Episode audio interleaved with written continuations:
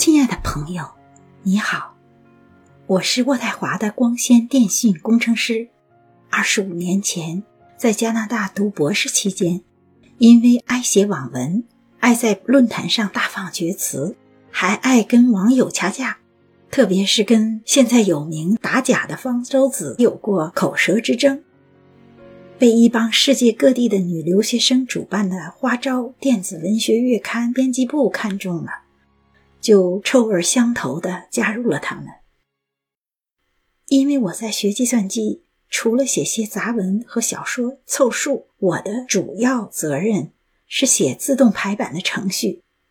他们那些人都是让我眼目的大才女，当年的第一批网络红人、文学女青年。我在里边打杂也是很有成就感的。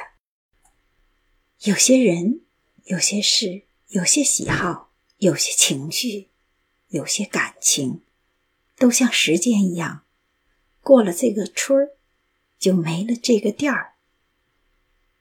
女生有女生的尴尬事儿，我们这一堆女青年，在生儿育女之后，就都归于田园，为生活和家庭或者事业奔波。花招文学月刊、花絮生活月刊。花卉的通俗小说选刊、花雕古典诗刊和花郎才艺篇相继停刊了。幸好花招的女魔头宁红在花招系列网络杂志停刊之后，主编了花招网络文丛，由河北人民出版社出版，在五本册子里收集了我们当年早期留学生生活的很多作品。现在我再也没有了写小说的灵感，但是当年能混在这些大才女、大网红中间，也是十分的怀念和自豪的。